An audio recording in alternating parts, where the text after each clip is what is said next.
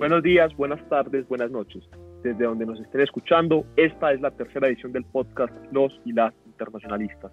Este es, un, este es un podcast desarrollado por el Semillero de Derecho Internacional de la Universidad EAFIT, en el cual debatiremos temas de interés contemporáneo de alcance global desde una mirada interdisciplinaria en la que predominará el análisis desde el derecho internacional. Somos Angélica María Aguirre, Manuela Restrepo Loaiza, Pablo de Tancur Jaramillo, Sofía Elena Vanessa Suárez y José David Bustamante Velázquez.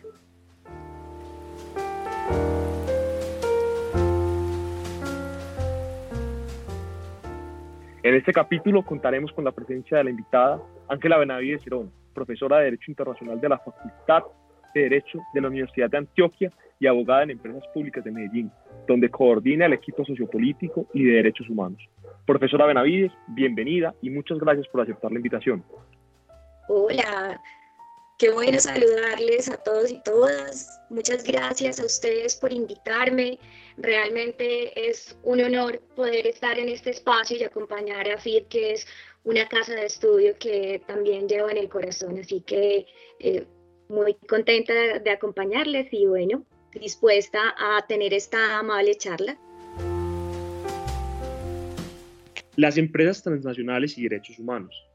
es nuestro objeto. La inversión es un motor importante para el desarrollo económico de los países y principalmente para los que son en vía de desarrollo, quienes son los mayores receptores. Si bien parece, los estados y su población pueden beneficiarse de esta para concebir una visión holística y debemos adentrarnos en el derecho internacional de inversiones, pues desde este podemos adelantar una visión objetiva sobre los desafíos económicos y sobre la afectación a los derechos humanos.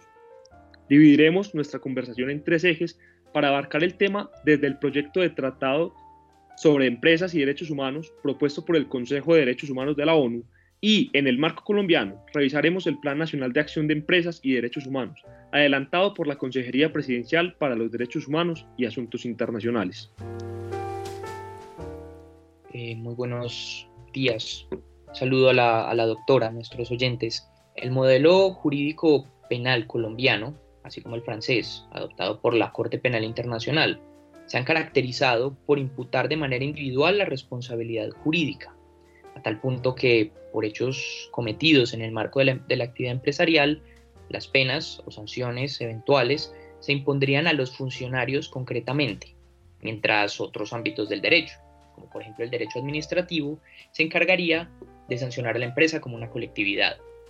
Desde el ámbito internacional, analizando los estatutos de la Corte Penal Internacional y de la Corte Interamericana de Derechos Humanos, eh, encontramos que existe una tendencia a consagrar el modelo en el que se rige el Estado colombiano, es decir, una responsabilidad penal individualizada.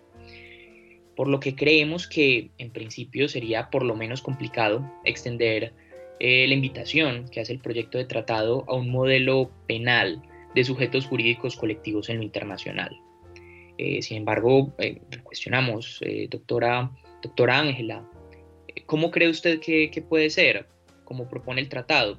¿Usted cree que puedan ser responsables las, las empresas desde el ámbito del derecho penal, como tal, como sujetos eh, colectivos? Bueno, yo creería que mm, eh, es un tema de hecho bastante polémico por las consagraciones jurídicas al interior de los estados. Sin embargo, me parece importante eh, rescatar que para mm, esta segunda oportunidad de, presentar el proyecto, porque es la segunda revisión que se hace también desde, desde Naciones Unidas al proyecto de tratado, y es importante verificar o, tener en cuenta las discusiones que se presentaron respecto a, estas temáticas ya en, el seno de, de, la Asamblea de Naciones Unidas, porque ello nos da un poco de, claridad en relación a esperaba por los distintos actores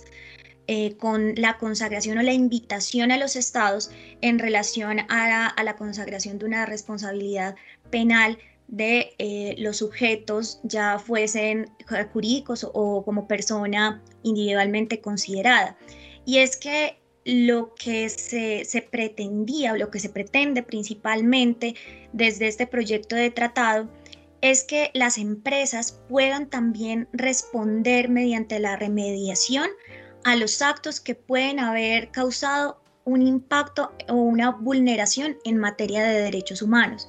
Es decir, muchos sistemas jurídicos consagran que eh, en el momento en el que se, identifica una vulneración por parte de una empresa, eh, quien debe responder eventualmente es el Estado por la, eh, la falta de vigilancia, por ejemplo, a este sector o la empresa eventualmente cuando existe un procedimiento que permite eh, principalmente la reparación económica de los daños. Sin embargo, muchos de los daños que, eh, y de las vulneraciones que se mm, terminan cometiendo por el sector empresarial no están necesariamente ligadas a las reparaciones de tipo económico. Y ello representa también un clamor en relación a, la responsabilidad que las empresas podrían tener y la manera en cómo podrían responder. Y esto quiere decir que eh, no solamente se piensa en la posibilidad de que, de que se dé una, una reparación o compensación de tipo económico, sino también un resarcimiento eh, que pueda tener unas implicaciones sociales o de sector que eventualmente respondan a las vulneraciones que se hayan presentado. En este sentido, de hecho, el proyecto busca hacer una invitación a los estados a ampliar o a considerar también dentro de sus marcos penales em, y dentro de eh, estas jurisdicciones la posibilidad de eh, poder sancionar al sujeto empresa, no claramente desde, eh, por ejemplo, la privación de la libertad, pero sí desde, desde ópticas en cuanto a reparación o a, la aplicación de remedios efectivos para la sociedad o para em, los grupos humanos también eh, que, pudieron haber sufrido problemáticas o, vulneraciones en materia de derechos humanos. De hecho, la mm, gran parte de, esta, de, este clamor está centrado en, eventuales em, vulneraciones en relación al derecho al medio ambiente y cómo esas vulneraciones eh, quedan, por así decirlo, eh, impunes en el sentido de que no hay un, eh, o no hay en todos los países, al menos porque algunas jurisdicciones lo contemplan, pero no hay una unidad en, en, los países en relación a cómo em, poder generar a partir de la responsabilidad de una empresa también una, un remedio o una reparación a aquellas vulneraciones que eh, eventualmente tampoco están individualizadas en una persona o en un grupo de personas, sino que competen también a, la sociedad o, incluso a, los niveles generacionales. Entonces, eh, considero que, es un llamado importante, que es un llamado eh, realmente a, considerar desde la evolución también del derecho penal y de las penas, em, la posibilidad de, enjuiciamiento dentro de estos sistemas eh, también al sujeto empresa. Sin embargo, entiendo las dificultades que eso implica para países con tradiciones jurídicas como la colombiana y eh, de verdad esto tendrá que ser un, camino por recorrer. Eh, Colombia tiene una apuesta importante, de hecho Colombia y Chile son los dos países con, que, realmente tienen apuestas a nivel latinoamericano en materia de empresa y derechos humanos, pero consideraría que ya en materia de, judicialización penal em, sería realmente compleja la adaptación de eh, la propuesta que hace el tratado, sin embargo el tratado no lo, mm, es decir, no obliga o no propone que solamente sea una responsabilidad penal, la propuesta está en tener una responsabilidad eh, penal o también considerar otro tipo de responsabilidades em, que permitan primero reconocer la vulneración o el daño causado por el sector, pero adicionalmente muy encaminado a eh, la posibilidad de generar una remediación o reparación en relación a esas vulneraciones. Entendemos, profesora Benavides, y con eso que usted nombra, esto último precisamente, de la, de la vinculación que tendrían los estados frente a esto, desde la perspectiva de las Américas, mm, ¿cree usted que conviene a los estados eh, aceptar la posibilidad de imputar la responsabilidad penal a las empresas? Yo consideraría que en realidad más que eh, aceptar esa, esa imputación penal es tomar el proyecto de tratado desde eh, las distintas ópticas en las cuales se ha planteado eh, y hacer un, un refuerzo en los sistemas de remediación, es decir, en, en cualquier canal o hilo jurídico que permita un proceso, un procedimiento que genere la responsabilidad eh, del sector empresarial como, eh, como empresa eh, en sí misma, como sujeto.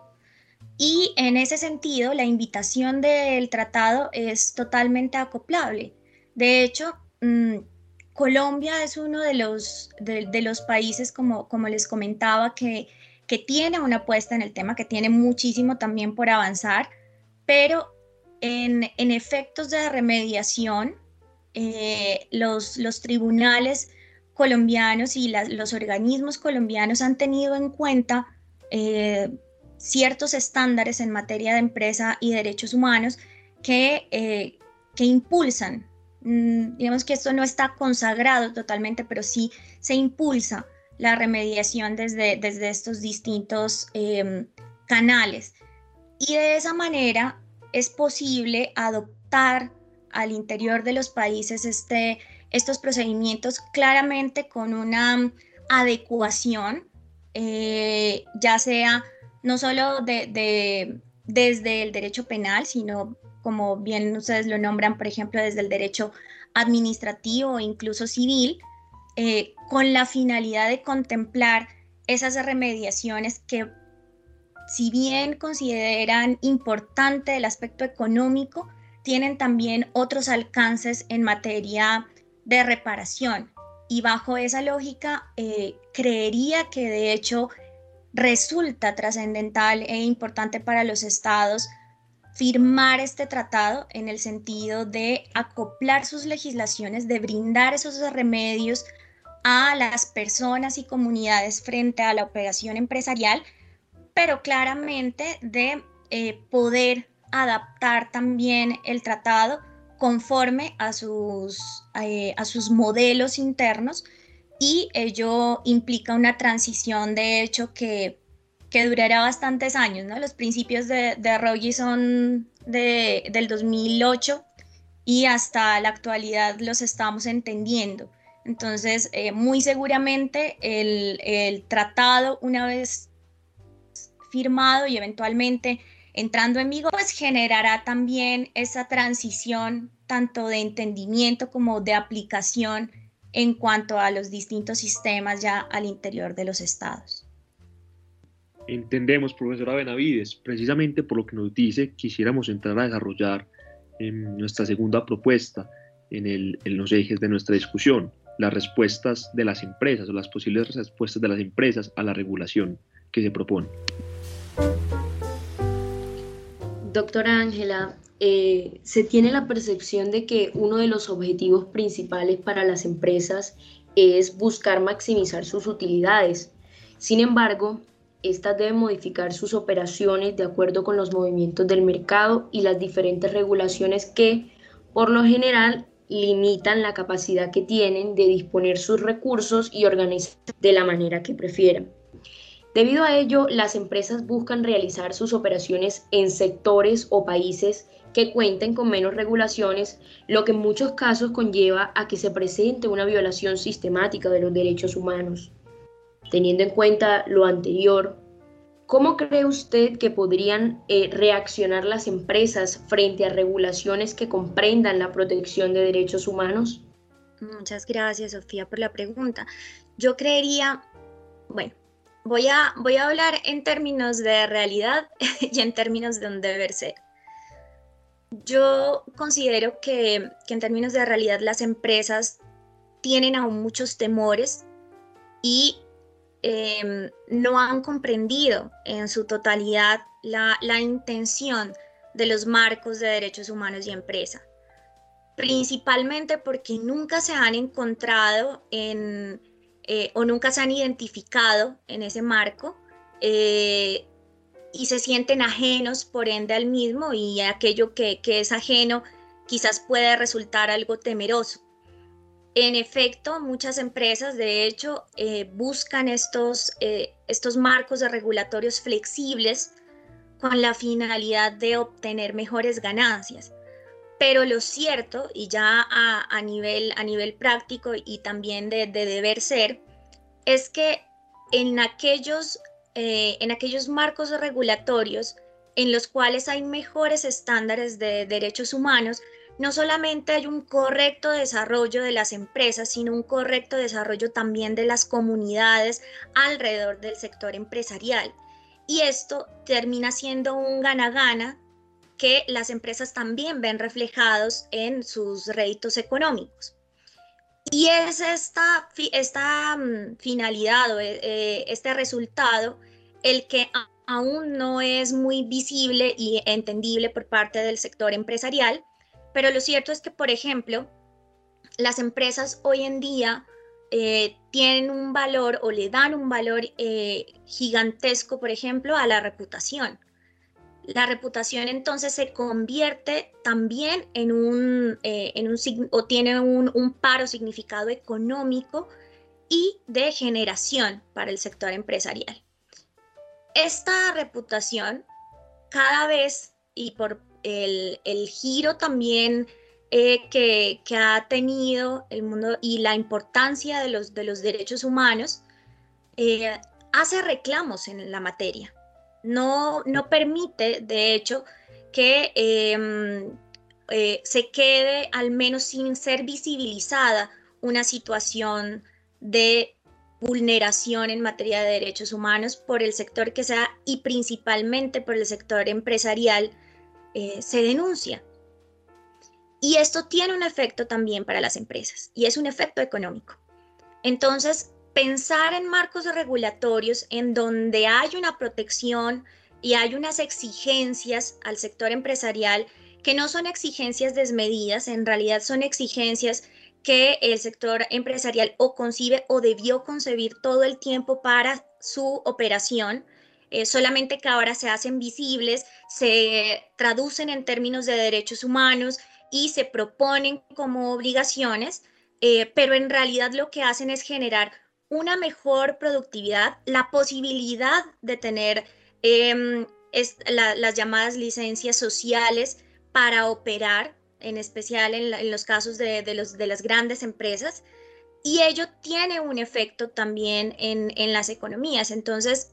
yo creería que, aquí eh, es una cuestión también de, entendimiento y eh, cada vez más de, adaptación a lo que eh, el mundo actual nos muestra. Y es que en aquellos lugares en donde los derechos humanos se respetan, en donde los trabajadores, por ejemplo, ven consagrados sus derechos y aparte se sienten cómodos y se sienten motivados en, eh, relación a, quienes les contratan,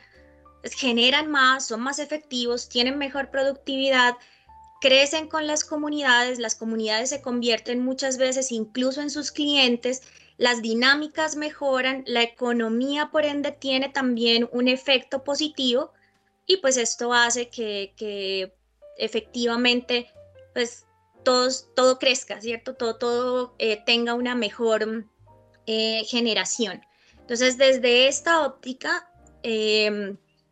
si bien en la actualidad las empresas todavía tienen esos temores y todavía tienen estas, estos malos entendimientos de los marcos de derechos humanos y empresas, en el momento en el que, eh, en el que efectivamente em, se logre entender y se logre adaptar de manera correcta por parte de los estados y em, entender en cuanto importancia por parte de las empresas, será también notorio que eh, será una mejoría para, para todas las partes y que la operación pues tendrá también un, mejor resultado de tipo económico. Así que eh, esperaría que finalmente las empresas lo entiendan y busquen también su adopción. Eh, porque, doctora eh, Benavindes, por ejemplo, en la, en, la, en la línea de lo que, de lo que usted está señalando,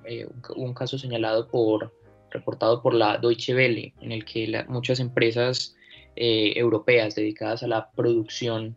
de chocolate que, importaban eh, cacao de Costa de Marfil. Incluso pedían algunos eurodiputados, como fue en una entrevista que se podía apreciar con la eurodiputada de Finlandia, y, precisamente por las primas que ellos pagaban y que muchas veces no se veían reflejados en una mejoría en la calidad de vida de los trabajadores que recolectaban eh, el cacao, preocupaba a las empresas que de no darse una regulación mucho más fuerte y una mayor seguridad jurídica eh, respecto a la calidad del producto, eh, perdieran competitividad, ya que otras empresas,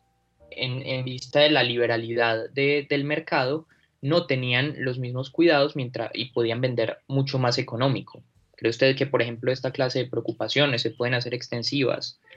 eh, en general a, las demás empresas? Sí, por pues el, um, es decir, si, si hablamos en términos de lo que eh, hoy eh, o en el mundo de hoy sucede, como les menciono, hay todavía un, un entendimiento por parte de, de, las empresas que está directamente dirigido a la capacidad de producción, ¿cierto? Ahí, desafortunadamente, esa capacidad de producción muchas veces está ligada incluso a la, explotación o a, la sobreproducción eh, a partir de vulneraciones, eh, pues de eventuales vulneraciones a derechos humanos. Sin embargo, es también visible cambios importantes en, en esa relación. Y es que cuando, por ejemplo, los los sectores empresariales eh, le dan potencialidad a aquellos usos positivos, buenas prácticas em, o respeto por los derechos humanos, generan también mejores mercados, generan también importancia en relación a, la manera en la que actúan y el mercado también responde a, esas, a, estas cuestiones. Eh, de hecho, es, es, muy,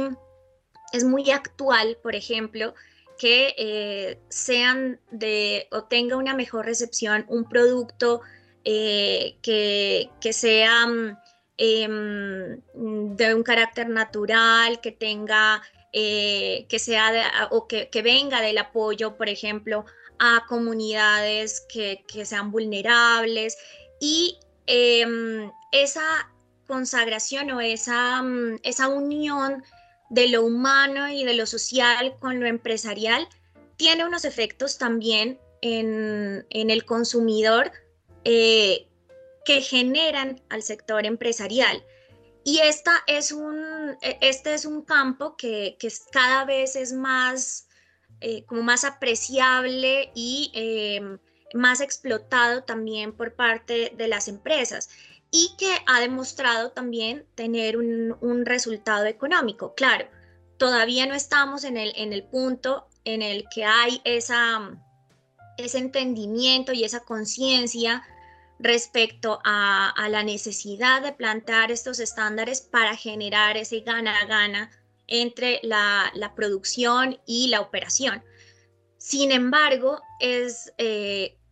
es visible sí que estamos en ese tránsito y que muchas empresas ya han logrado captarla, ya entienden esa necesidad, ya han logrado incluso hacer uso de esa, de, y mediante la visibilidad de, esta, de, estos aportes también. Y eso en el mercado también tiene un, reflejo y eh, es precisamente a lo que las personas van generando mayor importancia y cercanía. Así que em, como les mencionaba, si bien en términos de realidad de lo que hoy pasa, ese temor en las empresas existe y, eh, y hay incluso una, una oposición importante a todos estos avances, precisamente guiados por ese temor. Y, yo creo que un ejemplo muy cercano es lo, lo que pasó con el acuerdo de Escazú, eh, en el que el, el, sector empresarial se sentía muy amenazado por un, por un acuerdo con, con, unos estándares definidos en materia de derechos económicos, sociales, culturales, pero principalmente ambientales. Em, pero finalmente también hay un, es porque hay un mal entendimiento de esos estándares, puesto que los mismos, de hecho, eh, podían estar incluso antes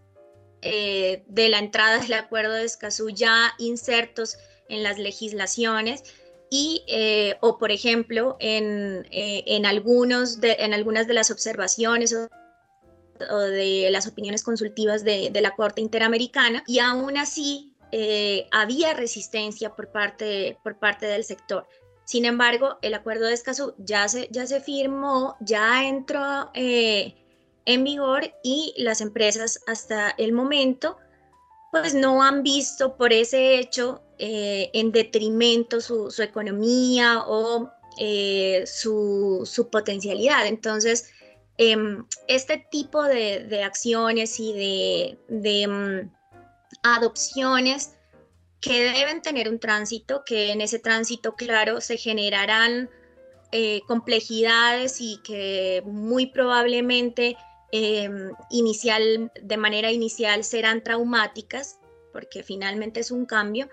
pero son cambios necesarios. Al menos en, en mi opinión, el mundo está cambiando, el mundo está girando y, ese giro tiene mucho que ver con, las exigencias que se hacen en materia de derechos humanos. Y finalmente eh, debemos empezar también a, girar de manera eh, conforme a esas necesidades y a esos llamados que, nos hace también no solamente la comunidad internacional, sino las distintas organizaciones al interior de, de los países que eh, finalmente son pues quienes están también, o, los trabajadores también, que, son quienes están recibiendo los efectos del sector empresarial y que, eh, como lo menciono, en el momento en el que esto logre entenderse y funcionar efectivamente, generará una, un gana-gana que eh, dará por resultado también una conveniencia económica para el sector empresarial profesora Benavides, muchas gracias. Asimismo, con ocasión de lo que ha dicho, quisiéramos introducir el último elemento, el último eje de nuestro podcast, que serían las empresas y derechos humanos en la regulación en Colombia. Eh, sí, profesora Ángela. Entonces, después de ver como la importancia de la relación de los derechos humanos y las empresas, queríamos aterrizarlo a la situación colombiana. Tenemos el Plan Nacional de Acción de Empresas y Derechos Humanos, juntos lo hacemos posible, resiliencia y solidaridad, que para las personas que nos están escuchando, se dan medio de la emergencia sanitaria, económica y social causada por la pandemia de la COVID-19. Si bien desde el 2018 se venía gestando dicho plan, las dinámicas y necesidades cambiaron a tal magnitud durante la pandemia que las políticas públicas que se desarrollaran debían ajustarse a estas nuevas circunstancias. Dado el amplio reconocimiento, como hemos visto que tiene internacionalmente estos principios rectores, para las empresas se busca que el plan de las empresas, que se busca que el plan haga de los derechos humanos un eje transversal del desarrollo, la sostenibilidad empresarial y la equidad por lo que con la participación del gremio empresarial se crea una política pública que proteja los derechos humanos de los trabajadores, sus familias y en general la población colombiana afectada por la parálisis de la actividad económica. Esto busca garantizar que durante la coyuntura ocasionada por la pandemia, así como en la fase de reactivación económica y social, el Estado proteja adecuadamente los derechos humanos, las actividades empresariales sean respetuosas de estos derechos y se permita a las víctimas de afectaciones tener acceso a una reparación efectiva. Lo anterior como base fundamental para el desarrollo sostenible y la equidad en el país. En este orden de ideas, haciendo la introducción a este documento COMPES, queríamos preguntar si este documento expedido por el gobierno cumple en parte esa obligación de Colombia de cumplir con los objetivos de desarrollo sostenible. Eh, bueno, yo parto del hecho de que hablamos de, dos instrumentos, ¿cierto? De dos, de dos disposiciones, si, bien se quiere. Una es el Plan Nacional, el Plan de Acción eh, de, Empresas y Derechos Humanos, que es eh, en realidad la segunda versión que, tiene eh, el Estado colombiano y que pasa por la coyuntura de, de COVID-19 y eso le, le genera también unos, unos aportes importantes a la, a la, como a la visualización del plan. Pero este plan viene gestándose desde años atrás y viene dándose por parte de, mm, eh, mm, el, alto comisionado para la paz en, en, Colombia también y, y de la Consejería Presidencial para los Derechos Humanos en conversaciones con el sector empresarial y también con las, con las comunidades, con, con la población. Eh, y me, es a mi modo de ver un esfuerzo bien importante por parte del de, Estado colombiano, un esfuerzo al que todavía le falta mucho, pero es un esfuerzo que, que tiene un, un, resultado en la aplicación en materia de los estándares en cuanto a empresa y derechos humanos. Partamos del hecho de que este plan de acción es... Como les comentaba, de, los, de, los únicos que existen a nivel latinoamericano, o sea, los, digamos que los más avanzados em, en el tema en, cuanto, en cuanto a Latinoamérica eh, son Colombia y Chile, precisamente por estas consagraciones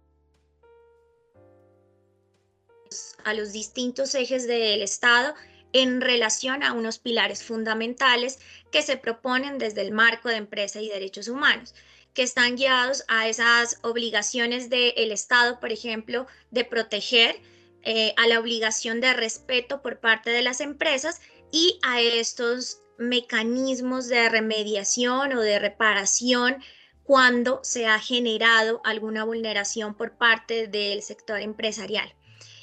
Y resulta de importancia este plan eh, actual, porque como, como bien lo mencionaban, em, introduce también de manera coyuntural lo que la situación que se ha venido presentando a partir de la pandemia de COVID-19 y ello le da una importancia a derechos que antes eh, no eran tan visibles dentro del plan. Entonces, eh, y, estoy hablando en, particular de los derechos precisamente económicos, sociales, culturales y ambientales. Y es que eh, a partir de, mm, de, la pandemia, es, se hace evidente, por ejemplo, las, las, necesidades en materia de salud, en materia de seguridad social, las necesidad, la necesidad de mantener un trabajo eh, cuando el, el sector empresarial Em, se está viendo también devastado. Y entonces mm, los estándares que empieza a aplicar el Estado no solamente están dirigidos a eh, la reactivación del sector empresarial, sino también a asegurar que si se reactiva mm, ese sector, eh, de manera consecuente sea de un respeto por los derechos humanos de los trabajadores y de eh, los lugares y personas sobre las cuales las empresas operan. Eh, y eso tiene una, una, importancia mayor no solamente en el contexto, sino también en la adopción eh, cada vez más, mm, más sentida de estos estándares de, empresa y derechos humanos. Y lo que a mi modo de ver es más importante porque Mm, si bien el, Estado aún no ha mm, em, endurecido, por así llamarlo, como la, o, no, o no le ha entregado como, como dientes a em, aquellos estándares en materia de empresa y derecho. Entonces, para mí es fundamental este plan de acción en relación a la cómo busca articular el nivel nacional con los niveles regionales y locales, porque si bien aún hay mucho que hacer en, en relación a, la, a, la, efectividad de los estándares de empresa y derechos humanos en el país, este es un esfuerzo importante de articulación. Y dentro de esa articulación, el entendimiento también que, pueda tener y la acción que pueda tomar eh, los gobiernos en el carácter regional y local eh, mediante la, no solo la apuesta, sino también la exigencia en materia de empresas y derechos humanos. Entonces, dentro de ese, ese marco, de esa posibilidad y de hecho del llamado también a las, a, las autoridades, a, los seguimientos, a eh, los efectos del sector empresarial, a, em, en relación a, posibles vulneraciones, considero realmente que el plan em, actual, este, este va de, 2020 eh, a 2022, eh,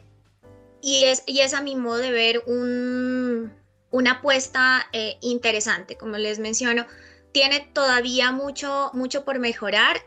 sería muy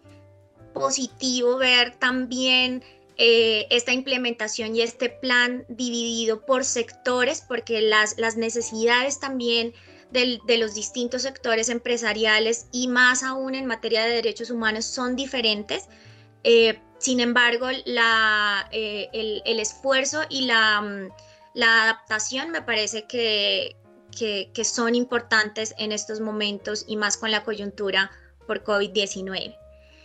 Y ya en relación al COMPES, y, a la, y a la adopción de los, de los ODS.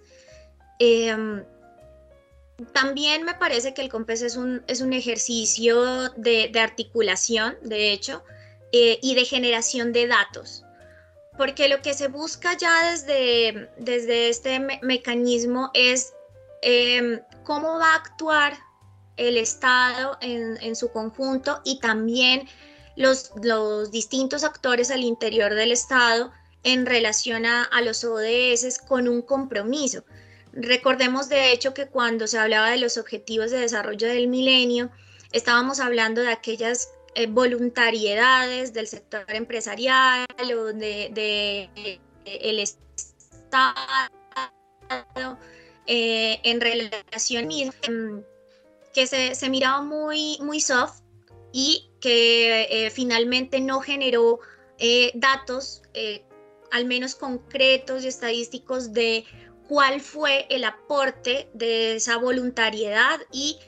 cómo realmente se, incidió en relación a esos objetivos. Entonces, el, hecho de, construirse ese COMPES, primero porque el COMPES también Em, nota esa falta de datos en relación a los objetivos de desarrollo del milenio, pero crea una, una batería de indicadores en relación a los objetivos de desarrollo sostenible que eh, busca no solamente el, o, reafirma, mejor dicho, el compromiso frente a los ODS, sino que además visibiliza ya cómo eh, en unos años eh, si no estoy mal, va hasta, hasta el 2030. Em, y, lo que busca es visibilizar efectivamente cómo esos aportes y esa, eh, esa puesta en relación a estos objetivos, pues va a tener un impacto en, eh, en, la vida de los colombianos y en los, en los objetivos mismos, es decir, si estos subieron, si, si bajaron, si se mantuvieron y si efectivamente el país, por ende, le está apostando a estos, a estos objetivos. De los objetivos, por ejemplo, a mí me parece fundamental eh, resaltar el hecho de que mm, eh, se convierten en un lenguaje común que introduce también derechos humanos y que es un lenguaje eh, válido, por ejemplo, para el sector empresarial, válido para el sector estatal, válido para, el, para comunidad y que empieza o que nos ayuda, mejor dicho, a trabajar como por un objetivo común. Si bien eh, acepto que para el sector empresarial es mucho más complejo hablar de derechos humanos, poder crear estándares en la materia eh, y en la actualidad, dado que no, mm, no existe regulación interna específica eh, que que permita o que, como lo mencionaba, como con unos dientecitos,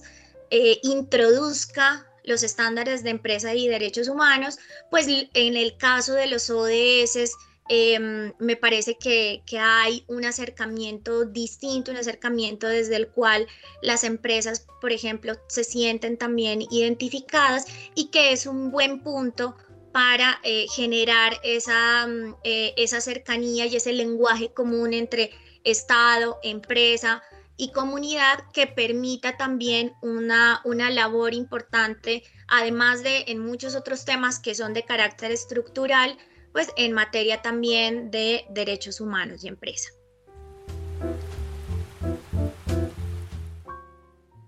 Profesora Benavides, muchas gracias. De la mano de nuestro profesor de semillero y profesor de la Universidad de AFIT, el profesor José Toro Valencia, queremos escuchar las apreciaciones que provocaron las intervenciones de la profesora Benavides y también eh, de los dos otros episodios de esta serie. Eh, muchas gracias José David y muchas gracias a la profesora Ángela Benavides por aceptar la invitación a nuestro podcast y a este capítulo de cierre de la temporada. De esta manera, damos fin a la primera temporada del podcast Los y las Internacionalistas del Semillero en Derecho Internacional de la Universidad de AFIT. En esta temporada abordamos la manera como, en el marco del orden internacional, ciertos sujetos tienen una presencia que genera un impacto en las dinámicas internacionales y nacionales. Pues estos sujetos son las organizaciones empresariales. En este sentido, estos capítulos se enfocaron en el papel y la responsabilidad que tienen las compañías en el marco de los derechos humanos. Las organizaciones empresariales son actores que se desempeñan en diversos contextos, interactúan con distintos sujetos y actores en su ámbito de influencia. De igual manera, su actuar es tanto local como nacional, como transnacional, como internacional y finalmente global. Por lo tanto, la generación de valor no se va a centrar de manera exclusiva en maximizar la rentabilidad, sino que tiene un enfoque multidimensional en la medida en que su interacción con las comunidades, con los estados y con el entorno permite una mayor sostenibilidad a mediano y largo plazo para beneficio de las generaciones presentes y futuras. Por su parte, en el marco del derecho y en especial del derecho internacional, estas nuevas interacciones suponen una transformación en su aproximación a los sujetos y a las fuentes. Es necesario desarrollar y operar un derecho internacional que trascienda la centralidad del Estado como sujeto. En adición, es importante enfatizar en un abordaje transformador de los instrumentos jurídicos y de los mecanismos de protección, pues estos hoy en día se generan, aplican y transforman en una dimensión transnacional. Así pues, estos nuevos enfoques permitirán, en la medida de lo posible, consolidar un derecho internacional más humano y garantista, lo cual revertirá en un incremento en los indicadores de bienestar, en la construcción de capacidades y en la restauración del entorno. Siendo así, llegamos al final de nuestro episodio. Muchas gracias, profesora Benavides, profesor José Toro y a todos los participantes y oyentes.